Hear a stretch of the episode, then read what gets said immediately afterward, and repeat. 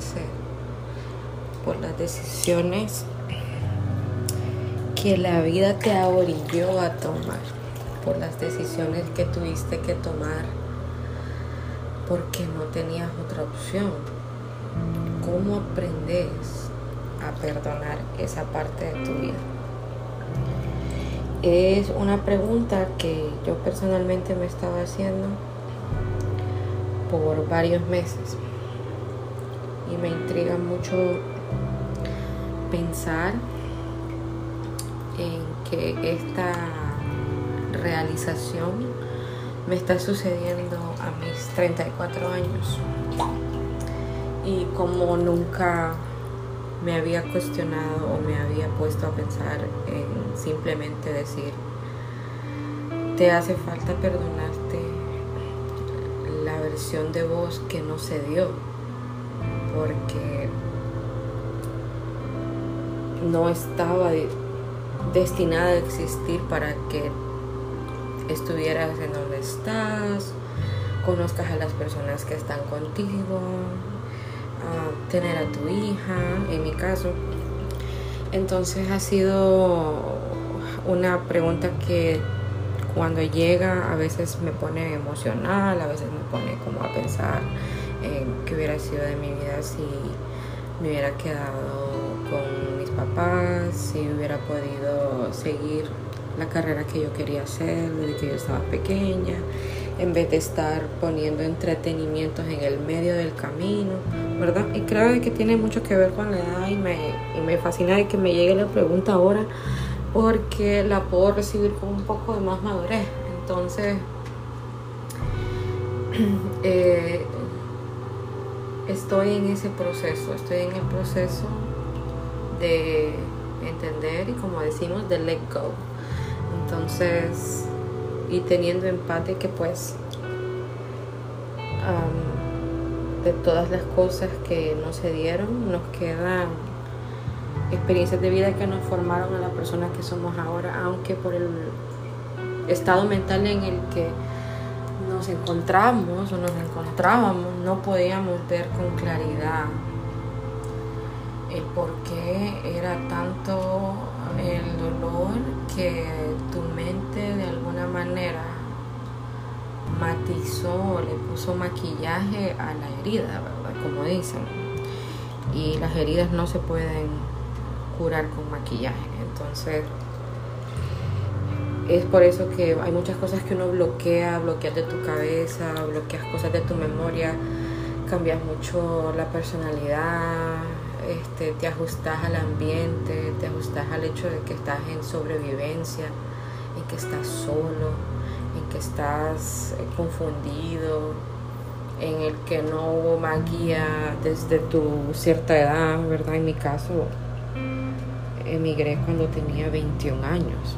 O sea, ahora que lo veo desde un punto de vista a 34 años, digo, estaba demasiado joven aunque a muchas personas yo sé que les ha tocado de una manera diferente, si alguna vez se cuestionan este, la etapa de la vida que todos decíamos que nos hubiera durado más, en cualquier sentido, aún los que no lograron experimentarla siempre anhelan y es la niñez. Entonces siento yo de que aún con 20, 21 años uno llega bastante inmaduro llegas bastante y también no sabes nada, no sabes nada de, de cómo en realidad es la vida hasta que te toca afrontarla sola. Entonces son cosas de que digamos como que te saltaste el manual, la guía, ¿verdad? Te saltaste el manual, la guía y te afecta y te afecta todo tu ser, el ser que estaba supuesto a ser, ¿verdad? Pero te quiero decir ahora de que eso regresa la persona que vos sos, la persona que está dentro de tu corazón, la persona que vos anhelas ser, aunque no hubieras pasado por este problemas así o, desapego. Esa persona que vos querés ser, que vos envisionás en vos, que solamente vos la ves. Es una persona que no la ve nadie porque nadie la va a entender a complejidad porque nosotros no compartimos todo lo que pensamos, ¿verdad? Ni tampoco compartimos pues cómo nos sentimos en realidad desde el dentro de vos, ¿verdad? Con todas las personas a, toda, a todo momento. Entonces siempre va a haber como aquel, aquel, aquellas partes de vos que nadie va a saber. Pero esa persona que vos ves en vos, la, la persona grandiosa, la imagen este, más alta de tu persona, ¿verdad? Sin ego, sin ego, déjenme aclararles eso. La persona más alta de tu persona al desnudo, con tus emociones, de bien, o sea, y, y viviendo de tu capacidad de la que más amas, ¿verdad? Este, esa persona siempre vas a ser vos.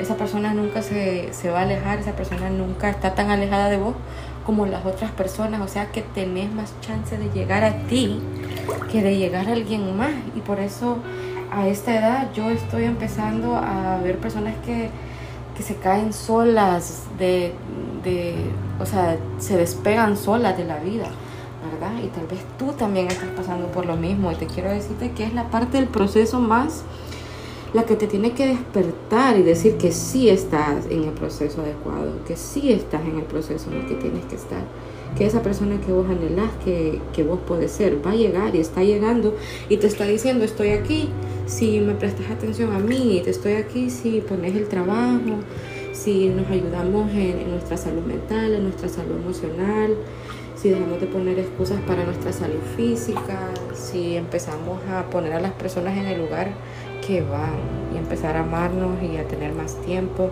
y a convivir con nuestra propia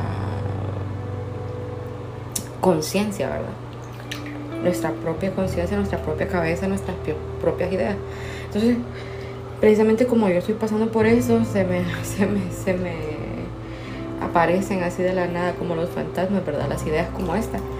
Pero si a ti te está pasando lo mismo, o si estás pensando entrar en una fase de sanación, eh, te estoy dando como una pista de lo que viene. Así que no desmayemos, aprendamos a hacer paz y aprendamos a recuperar las partes de nosotros que más nos gustaban. Por ejemplo, yo por muchísimos años, desde que tengo memoria, desde que tenía memoria, me encanta mucho cantar. Este, me encanta mucho todo lo que tiene que ver con artes y no me voy a adentrar mucho porque tengo unas cosas que estoy trabajando y estoy muy, muy, muy, muy, muy en ellas y esto de estar así también te pone en el, en el plan en el que vos estás como te gusta tanto la persona que te estás convirtiendo que pones todo en un cofre, ¿verdad? Pero especialmente las cositas así tan personales. Por ejemplo, a mí que me gustaba cantar, este, me gustaba mucho cantar y dejé de cantar.